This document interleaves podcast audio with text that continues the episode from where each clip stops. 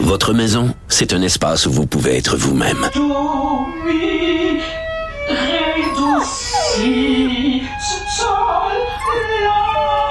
Elle mérite d'être bien protégée et vous méritez d'être bien accompagné. Trouvez la protection la mieux adaptée à votre maison avec Desjardins Assurance et obtenez une soumission en quelques clics sur desjardins.com. Protégez vos dépôts, c'est notre but. La SADC protège vos dépôts dans les institutions fédérales, comme les banques. L'AMF les protège dans les institutions provinciales, comme les caisses. Oh, quel arrêt! Découvrez ce qui est protégé à vos dépôts sont protégés.ca.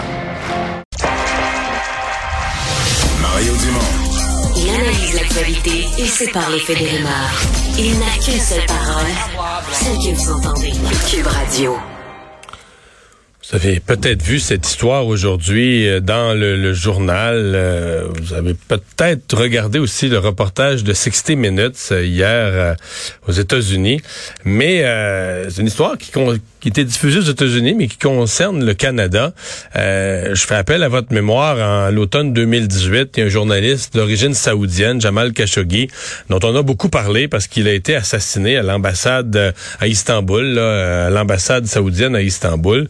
Et euh, ce, ce même automne, en fait, dans le même mois, il y a aussi des gens des services secrets toujours euh, du, prince saoudien euh, qui se seraient rendus, selon le reportage, à Ottawa. Six personnes euh, étaient envoyées et donc ont menti aux douaniers canadiens et ont essayé, s'en venait commettre un meurtre, s'en venait assassiner quelqu'un au Canada et euh, aurait été retourné. Donc, il semble que les services de services frontaliers canadiens ont soit se sont doutés de quelque chose et donc ne les ont pas laissés passer. Mais euh, c'est quand même un peu ahurissant. Tu dis, ok, on a vu ça à Istanbul, mais il y avait une, il y avait une deuxième équipe qui s'en venait euh, pour euh, pour assassiner quelqu'un, un saoudien évidemment, mais en sol canadien à Ottawa. On en discute tout de suite avec Sami Aoun, euh, professeur à l'Université de Sherbrooke, directeur de l'Observatoire sur le Moyen-Orient à la chaire Raoul d'Endurant. Bonjour, professeur Aoun. Bonjour. Euh, vous êtes étonné de cette histoire? Euh, non, on avait déjà eu un parfum un peu de ce qui arrive entre le nouveau prince héritier Mohammed bin Salman et certains membres de sa famille, son cousin particulièrement Mohammed bin Naïf, qui a été lui-même héritier, euh, prince héritier euh, lors de, de, nouveau mandat euh, royal. Et à ce moment, on a compris qu'il y a eu des tensions entre les deux cousins. Et aussi, le, le cousin a été éliminé, même il a été mis en surveillance en pour mille et mille raisons. Encore aussi, le prince héritier MBS, comme il est bien connu, aussi a imposé sur beaucoup de membres de sa famille une réclusion et il a voulu qu'ils payent leur dû des impôts, des taxes, mais aussi euh, pour les affaiblir euh, politiquement. Dans ce sillage, on a compris aussi, euh, il y a quelques deux ans à peu près, que ce monsieur, Saad El-Jabri, qui était l'homme fort des renseignements et un bon interlocuteur avec la CIA particulièrement, aussi lui-même a été comme disgracié euh, parce qu'il était très loyal euh, à ce Mohammed Ben Naïf, le prince déchu. Alors, en ce sens, on a compris qu'il a quitté le pays. Ouais. Euh, et donc, on a, parce que c'est évidemment, on, est étonné, on dit ok, il envoyait six personnes pour l'assassiner, ça paraît gros, mais quand on voit ce qui s'est passé à Istanbul, on dit là-bas, euh, ils l'ont fait, le Jamal Khashoggi a été euh, exterminé carrément.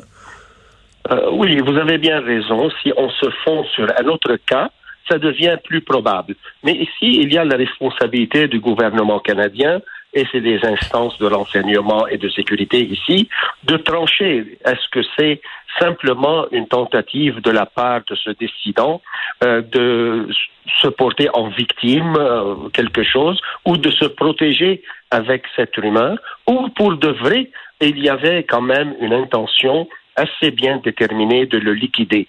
Alors, le, gouvernement canadien confirme qu'il y a effectivement des hommes saoudiens qui arrivaient dans ce mois d'octobre 2018 au, à l'aéroport d'Ottawa et qui ont été retournés. Ils veulent pas dire qui, quoi, pourquoi, comment, mais confirme en tout cas l'existence d'une partie des faits. Là.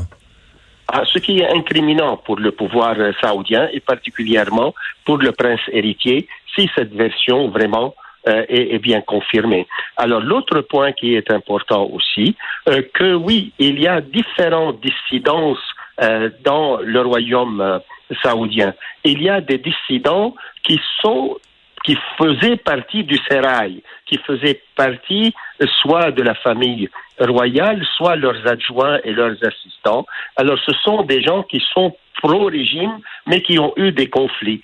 Dans le cas de Jabri, le conflit, euh, autre que la question de l'argent et l'accusation de fraude et autres, il y avait des conflits sur la transition au pouvoir et aussi sur la guerre du Yémen euh, que le prince euh, Mohammed Ben Salman a pris euh, d'une façon un peu téméraire et aventurière de s'engouffrer dans cette guerre. Et il y a la partie aussi des dissidents ou des opposants qui sont libéraux. Euh, nous, nous avons quand même une famille ici, Nsaf Haïdar, l'épouse du libéral Raif Badawi.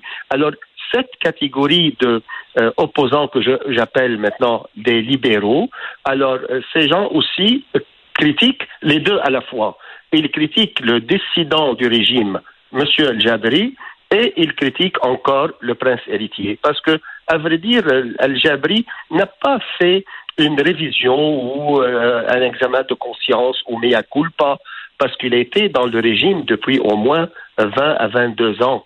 Alors, en ce sens, les opposants libéraux euh, ne lui donnent pas confiance et n'acceptent pas qu'il soit simplement euh, un prisonnier, dans un réfugié politique et il gomme son passé où il a été lui-même un partenaire important dans le régime et dans et donc à participer à, participer probablement à plusieurs actions qui contrevenaient elles-mêmes à toute forme de droits de l'homme. Euh, oui, vous avez bien raison de le signifier comme ça. Et surtout, et l'autre part, c'est que le prince héritier joue sur plusieurs tableaux. D'un côté, il est le réformateur, le modernisateur de, du royaume. Il y a le Neom, cette grande ville gigantesque où il va bâtir quelque chose de futuriste là-dedans. Et il y a par exemple une certaine ouverture sur des mœurs occidentaux ou euh, ce qu'on connaît. Ben, quand, il est arrivé au pouvoir, il était bien fier. un de ses premiers gestes, il a donné le droit de conduire une voiture aux femmes. C'était un geste d'ouverture. Il, il, les a mis en prison, les autres, hein, ceux, celles qui ont réclamé. Hein. il a joué les deux. Ah oui? Maintenant, il paraît. Oui, et, celle qui a le plus elle est maintenant presque en prison où elle est sanctionnée. Donc, il a, il a emprisonné la militante qui demandait pour les femmes le droit de conduire un véhicule. Elle, il l'a mis en prison, mais il a donné le droit aux femmes. Donc, il lui a donné raison sur le fond.